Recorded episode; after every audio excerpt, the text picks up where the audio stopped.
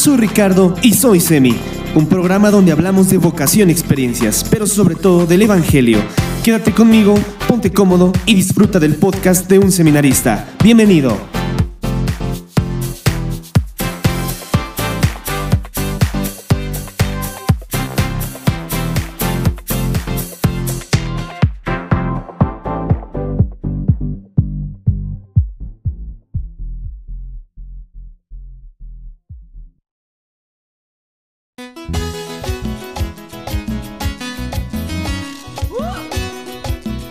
Pues ya es viernes, hace calorcito, hace buen clima, el cuerpo lo sabe, porque hoy es viernes de episodio aquí en nuestro programa Soy Semi. Su amigo el seminarista Ricardo Talavera les da la más cordial bienvenida desde los estudios de Soy Semi ubicados en el Cerro del Tigre a todos ustedes que escuchan este programa en las plataformas de Spotify, iTunes, Google Podcast y también a todos ustedes que nos ven y nos escuchan en el canal de YouTube. Quienes ya se han suscrito, muchas gracias. Quienes nos han dejado por ahí un comentario echándonos buenas vibras, apoyando este canal, también muchas gracias. El Señor me los bendiga. Y a quienes no se han suscrito, pues ¿qué están esperando? Todo esto que hacemos lo hacemos con mucho cariño para ustedes y para la gloria de Dios. Y bien, pues no hay que decir más para quien está dedicado este episodio el día de hoy. Simplemente queremos nosotros felicitar el día de hoy a aquellas personas que han compartido tanto tiempo con nosotros. Queremos decirles que sus esfuerzos, su dedicación, nunca, nunca han sido en vano. Muchas gracias a todos nuestros maestros y queremos felicitarlos y darles un fuerte aplauso a todos ustedes.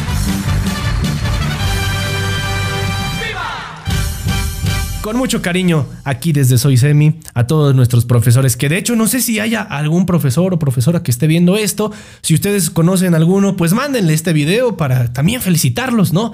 Yo sí conozco a dos, por ahí dos profesores que sí ven este canal, que sí nos escuchan y también les mando un saludo muy grande a ellos. Ahora sí amigos, pues bienvenidos a todos nuevamente y vamos a comenzar con esto que dice así.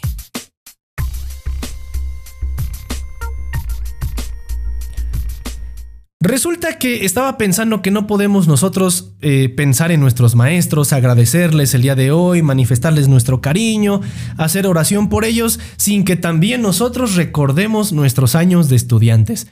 Así, necesariamente cuando tú recuerdas a tu profesor, recuerdas todo lo que pasó en la escuela. Todos tenemos algún recuerdo bonito, algún recuerdo chistoso o quizá algún recuerdo medio doloroso eh, de cuando estuvimos en la escuela. Y es por eso que aquí les traje tres recuerdos con los que yo me sentí identificado y quizás ustedes también con mucho cariño nuevamente para nuestros profesores porque nunca faltaba a veces un, este, un recuerdo que en los honores a la bandera alguno de nosotros nos tocó decir las efemérides, es decir, como así las fechas uh, a conmemorar, a considerar de esa semana, ¿no? Y entonces todos estábamos así de, y de repente llegaba. 5 de mayo de 1862, la batalla de Puebla. Esta batalla obtuvo la Esta batalla fue una victoria suscitada en la ciudad de Puebla de Zaragoza en el año de 1862. Y tu profa viéndote así. 10 de mayo, Día de las Madres. Ese día se festeja el Día de las Madres para conmemorar a las madres en países como Guatemala, México, Singapur, entre otros. Siempre, siempre nos tocó, algunas veces a mí me tocó decir la efeméride y me ponía muy nervioso, me ponía muy nervioso. Y luego por eso mi mamá me llevó a este, algunas clases de lectura, que luego vamos a hablar de eso, luego vamos a hablar de eso, pero yo me ponía muy nervioso al hablar en un micrófono, todavía, no se crean, es una responsabilidad muy grande, pero pues sí, nos tocó alguna vez decir las efemérides y las maestras siempre se quedaban viendo así como, ah, no estudiaste la efeméride, ¿no? O cómo recordar, cómo no, cómo no, no recordar también cuando nuestras maestras nos regañaban, ¿no? ¿Se acuerdan ustedes, no? De así. Te dije que te quitaras esa chamarra que no es del uniforme. ¿Me la entregas, por favor? ¿Me No. la entregas? No, profa. ¿Me la entregas? No. ¿Ustedes qué hacen afuera? No, no es clase libre. Métanse al salón, por favor. Me voy a tener que ver en la penosa necesidad de llamarle a tu mamá No, profa. y de decirle, señora, a su hijo no le gusta seguir las reglas del colegio. No, ¿Qué profa. Ay, no, profa. Ah, pues háblele. ¿Cómo me dijiste? ¿Cómo me dijiste? Nada, profa.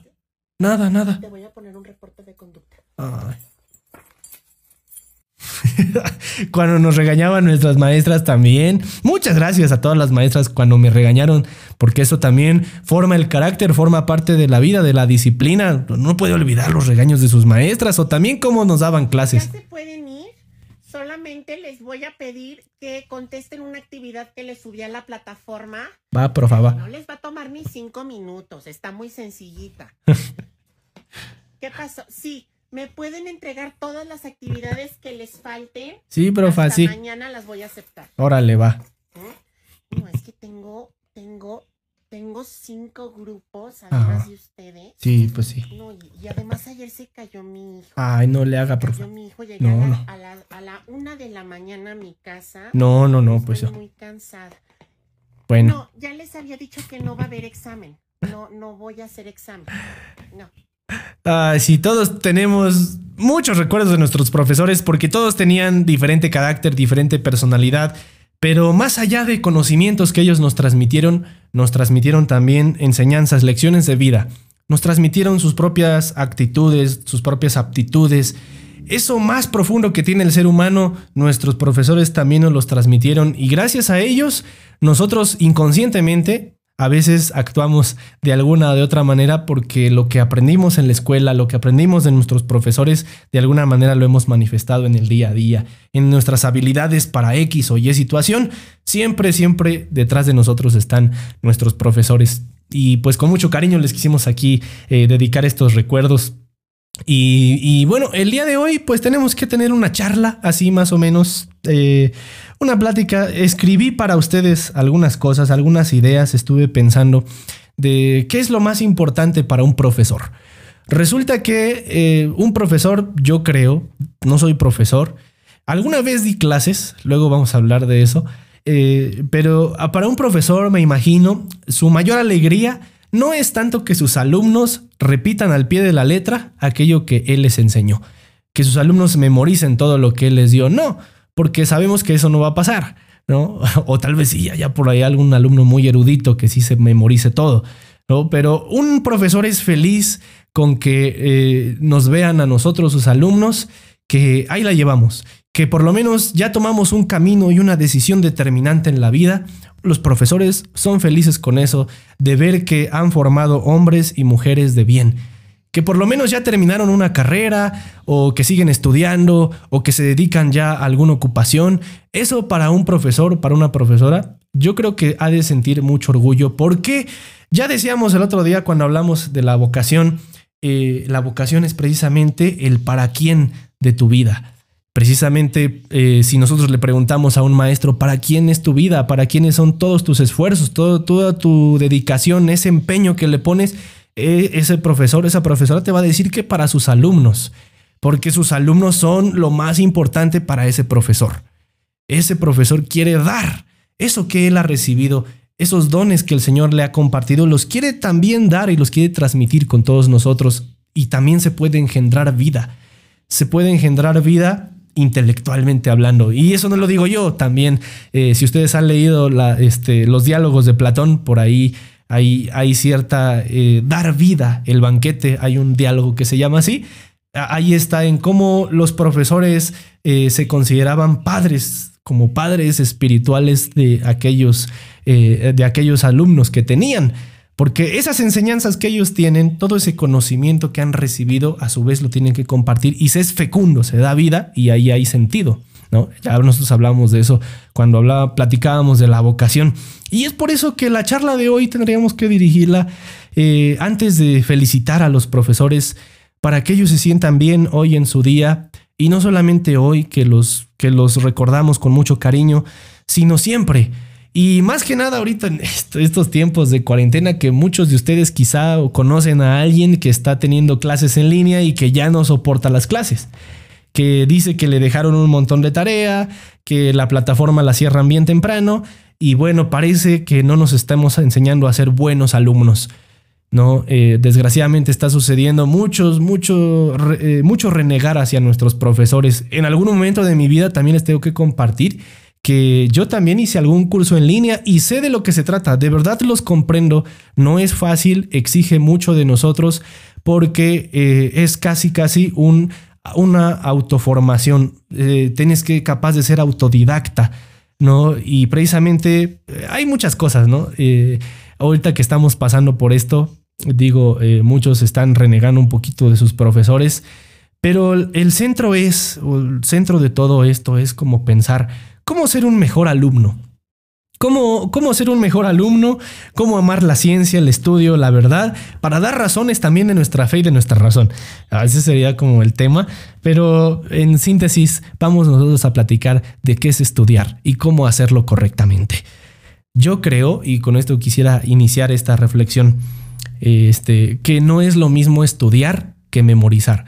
O más bien, mucha gente ha confundido el estudio con la memorización.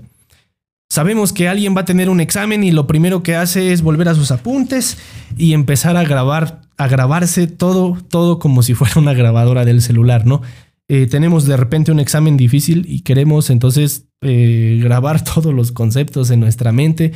Y peor aún si es de aquellos maestros que dicen, eh, pues no, yo tengo que ver que escribiste lo que yo te dicté así como yo te lo dije, así lo tienes que escribir, ¿no? Entonces nos da más nervios, nos da más miedo y entonces lo que queremos hacer es casi casi pegarnos la libreta para que se nos graben todos los conocimientos. Y no es lo mismo estudiar que memorizar. Y tengo que empezar diciendo que mucha gente cree que estudiar es grabarse las cosas de memoria. Y mis queridos amigos, eso no es, es tache, tache, eso no es estudiar. Estudiar es comprender, entender los fundamentos de cualquier opinión. Estudiar es ir al origen de las cosas.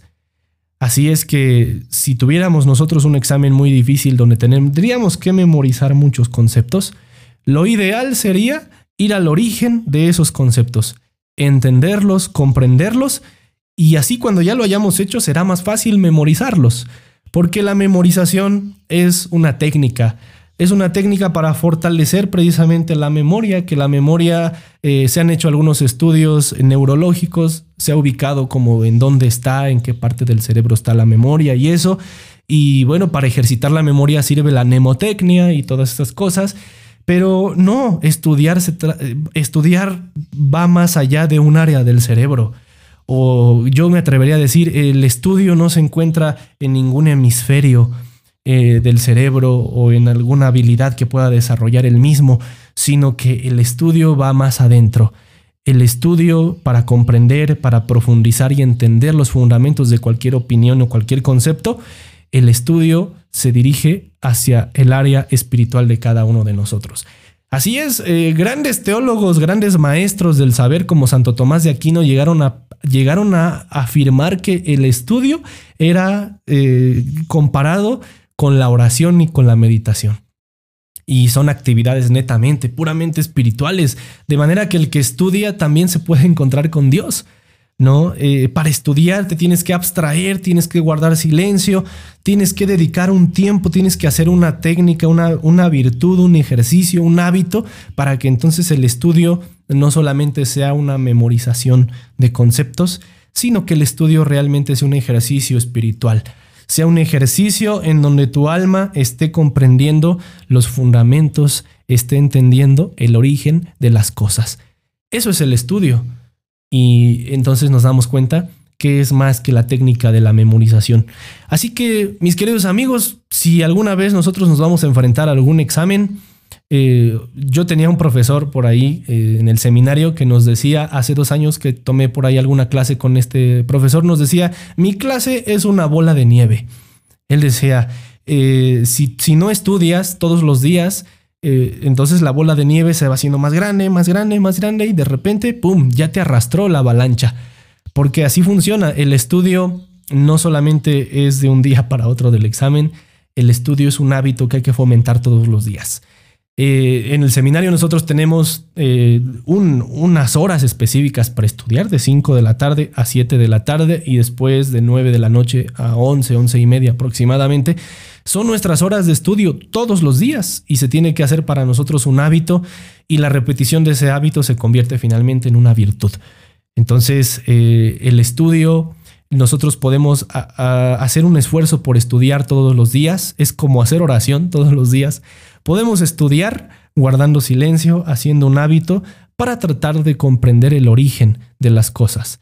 Podemos fomentar entonces el hábito de la investigación. Eso sería lo ideal. Y entonces, si ustedes tienen un montón de tarea ahí en sus plataformas eh, digitales, lo que pueden hacer pues es también darse la tarea de estudiar. Y eso se, eh, de estudiar, de investigar, de profundizar y de, ir hasta el origen mismo de esas cosas. Y eso se entrelaza con lo siguiente que les quería compartir.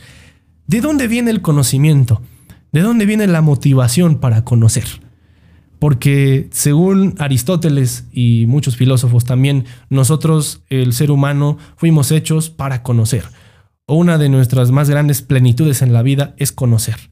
Entonces, eh, hay un debate filosófico sobre todo esto. Mucho, mucho se ha dicho.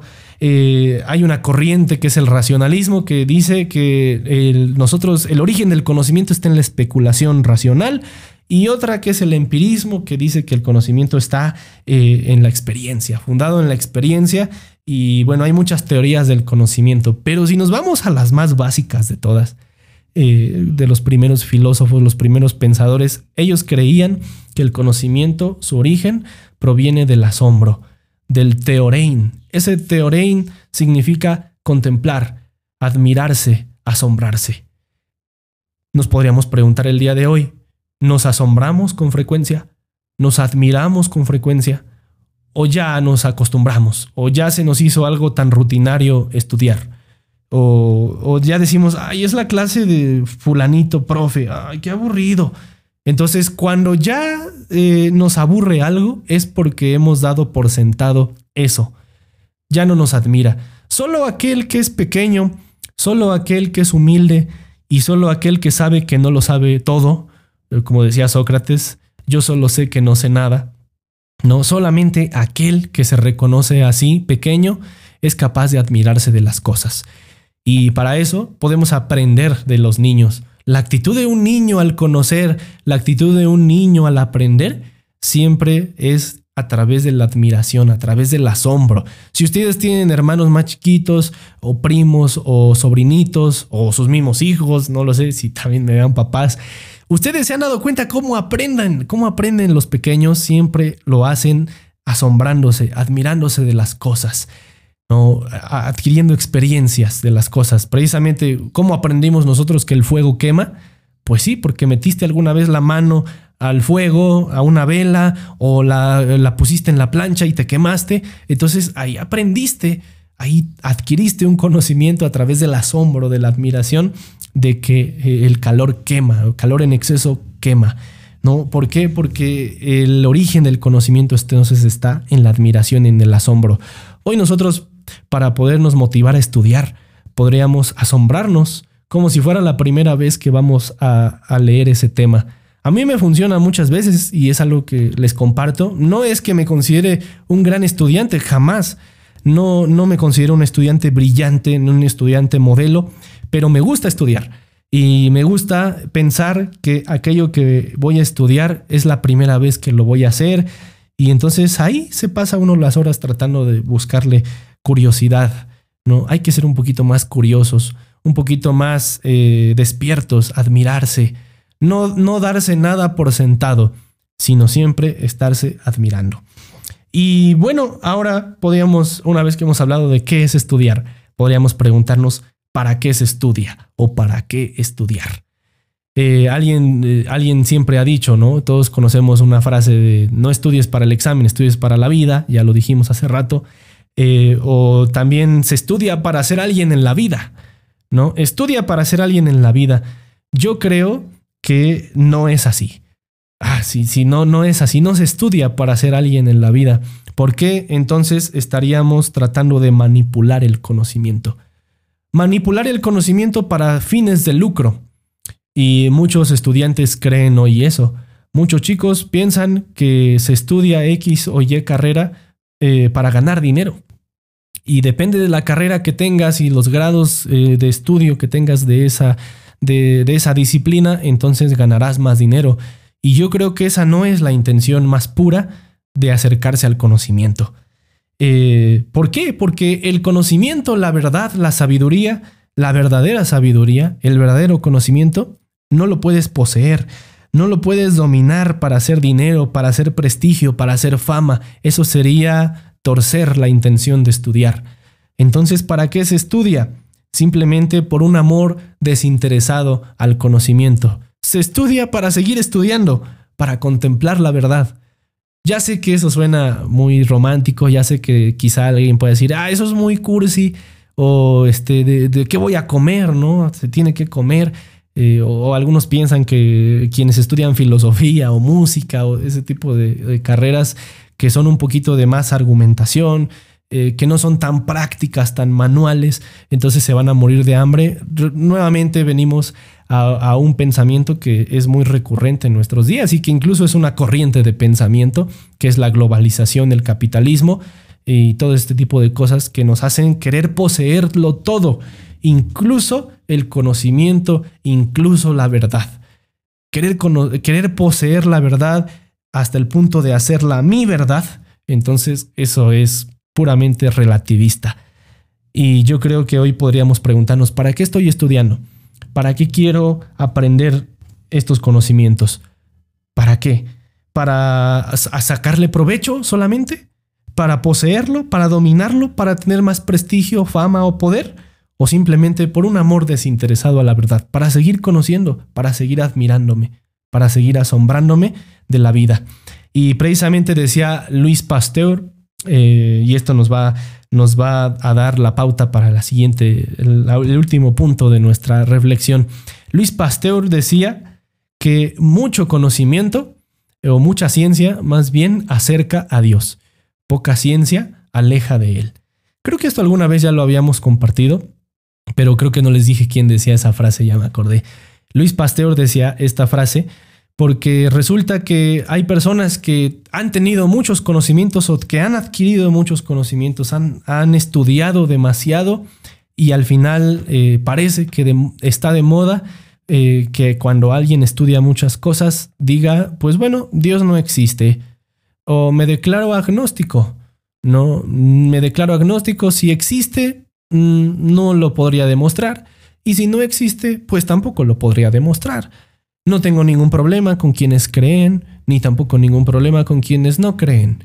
Simplemente eh, no tengo las pruebas para decir, ¿no? Y entonces eso se vuelve una actitud un poquito más egoísta. No, eh, según mi pensar, según mi planteamiento, ¿no? Porque precisamente eh, mucha ciencia, decía, decía Luis Pasteur, mucha ciencia acerca a Dios.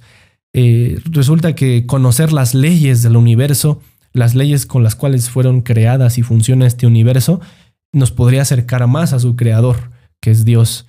Y entonces, si alguien de repente llega a decir, no, pues con todo esto que he estudiado, eh, puedo plantear la no existencia o la no necesidad de Dios, entonces quizás nos hace falta estudiar más o nos hace falta conocer más.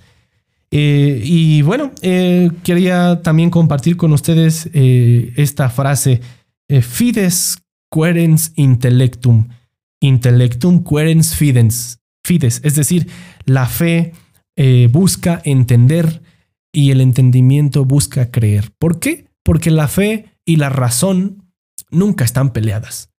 La fe y la razón, decía el Papa Juan Pablo II en una, este, en una exhortación apostólica, en una encíclica que se llama, eh, ¿cómo se llama esta? Fides, Fides et Ratio, precisamente. Si ustedes tienen la oportunidad de buscarla ahí, eh, la pueden leer. Eh, los primeros renglones de esa exhortación dice que la fe y la razón son las dos alas con las cuales el espíritu se eleva al conocimiento y a la contemplación de la verdad. O sea, para poder conocer la verdad con letras mayúsculas, y sabemos que esa verdad es Dios, necesitamos tanto de nuestra fe como de nuestra razón. Y esta, esta fórmula de fides querens intellectum, la fe busca entender el, entendimiento busca creer, es la manera de decir cómo la fe y la razón se complementan siempre en el conocimiento. Esta frase era usada precisamente por San Anselmo de Canterbury, un gran filósofo y un gran teólogo, y él mismo decía también otra frase que aquí les quiero compartir. Neque enim quero intellegere ut credam, sed credo ut intelligam. Es decir, no busco, eh, no busco entender para creer, sino busco creer para entender.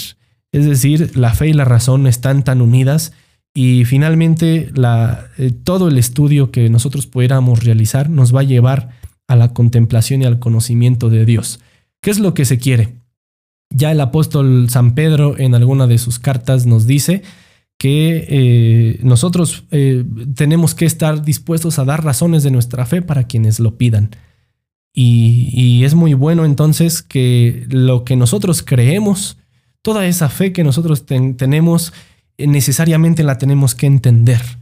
Cuando nosotros la podemos entender, es más fácil abrazarla, es más fácil, es más fácil responder a esa fe, es más fácil entonces cuando nosotros no- hacemos un esfuerzo por entender la fe que tenemos y por creer lo que entendemos. ¿no? Entonces, eh, finalmente podríamos terminar con esa reflexión. Y bien amigos, pues hasta aquí ya se nos fue el tiempo. ya se nos fue el tiempo aquí en nuestro episodio del día de hoy. Y con mucho cariño escribí estas reflexiones esta semana. Estuve como pensando, ya saben ustedes, eh, un día vamos a hacer algún episodio de cómo se hace este programa. Pues bueno, una parte del cómo se hace es que durante la semana estamos pensando, y bueno, ¿y de qué se va a tratar el próximo episodio? Y, y estamos como haciendo lluvia de ideas y tratamos ahí como de cómo lo voy a decir y esto de dónde viene. Estudiamos precisamente, estudiamos para poderles compartir. Ya sea los episodios que hacemos los viernes o también los de los domingos. Los de los domingos me gusta más todavía, me gustan más los episodios de los domingos porque eh, requiere de mí un estudio de la palabra de Dios, es decir, un comprender la palabra de Dios, un entender y no, no para sacarle provecho, simplemente para encontrarse con la palabra, que es, ya decíamos, la oración es comparada casi casi con el estudio. El estudio y la oración van muy de la mano. Amigos, pues hasta aquí llegamos con nuestro programa el día de hoy. Muchas gracias eh, por escuchar estas reflexiones que brotan del corazón. Este, de verdad, eh, nuevamente felicitamos a todos los profes en su día. Hubiéramos querido invitar a uno aquí a nuestro programa, pero luego resulta un poco complicado y luego más por esta situación que estamos viviendo, pero con mucho cariño dedicamos esta reflexión para todos los profesores. Gracias, gracias de verdad a todos ustedes que eh, han visto este episodio. Les seguimos invitando a ver los demás episodios, a escucharlos y a quedarse con nosotros en todo esto que hacemos. Para ustedes, con mucho cariño. Amigos, nos vemos el próximo domingo con un episodio nuevo. Ya saben, es la lectura, la meditación, la reflexión del Evangelio. Hasta la próxima amigos, que todos tengan un feliz viernes y todos pasen un feliz fin de semana. Bye bye.